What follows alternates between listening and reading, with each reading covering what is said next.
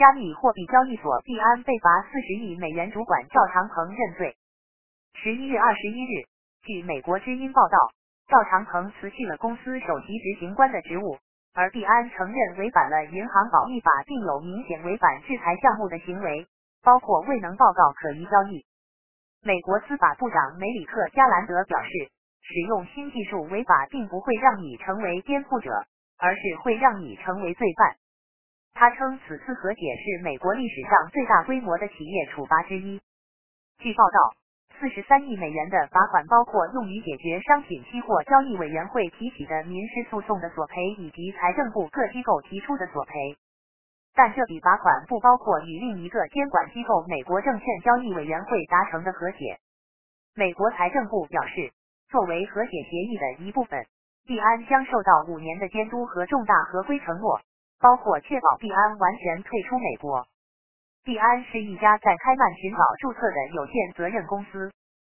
虽然币安成立于中国，但在北京打击加密货币行业后，赵长鹏将其业务转移到了其他国际地点。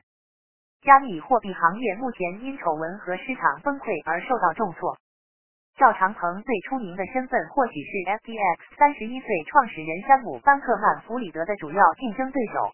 FTX 在去年十一月倒闭前是全球第二大加密货币交易所。本月早些时候，班克曼弗里德因从客户和投资者那里窃取至少一百亿美元而被判定犯有欺诈罪。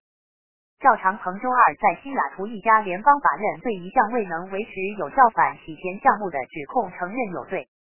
治安法官布赖恩 ·A· 普田向赵长鹏问话，以确保他理解认罪协议。他问道：“你知道你没有采取适当的控制措施？”“是的，法官阁下。”赵长鹏回答道。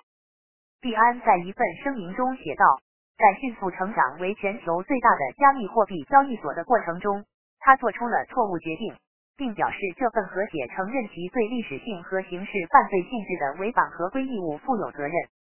财政部长珍妮特·耶伦表示，币安处理了非法行为体的转账，支持从儿童性虐待到非法麻醉品，再到恐怖主义的活动，涉及超过十万笔交易。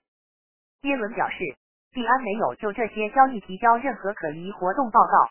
该公司允许了超过一百五十万笔违反美国制裁的虚拟货币交易，其中包括涉及哈马斯的卡萨姆旅基地组织和其他犯罪分子的交易。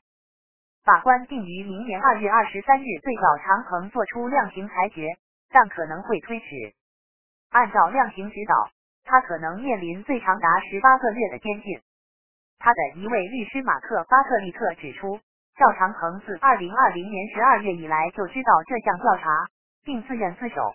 尽管赵长鹏居住的阿拉伯联合酋长国与美国之间没有引渡条约，他决定来这里并承担后果。巴特利特说：“他现在坐在这里，他认罪了。”赵长鹏在阿联酋已婚并育有年幼的孩子，他承诺如果允许他在此期间住在阿联酋，他将返回美国接受量刑判决。我想承担起责任，结束我生命中的这一章。赵说：“我想回来，不然今天也不会在这里。”赵长鹏此前被指称转移客户资金和隐瞒了该公司混合数十亿美元投资者资产，并将其转给同样为他所有的第三方公司的事实。今年夏天，币安在监管机构的诉讼中被指控作为未注册的证券交易所运营，并违反了一系列美国证券法。该案与 FTX 倒闭后被发现的做法类似。赵长鹏和班克曼弗里德原本是该行业的友好竞争对手。当班克曼弗里德在2019年推出 FTX 时，币安还投资了 FTX。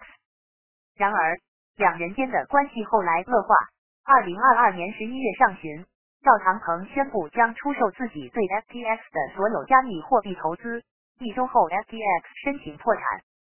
在 FTX 案的审判和后来的公开声明中，班克曼弗里德试图将责任归咎于币安和赵长鹏涉嫌策划对 FTX 的挤兑事件。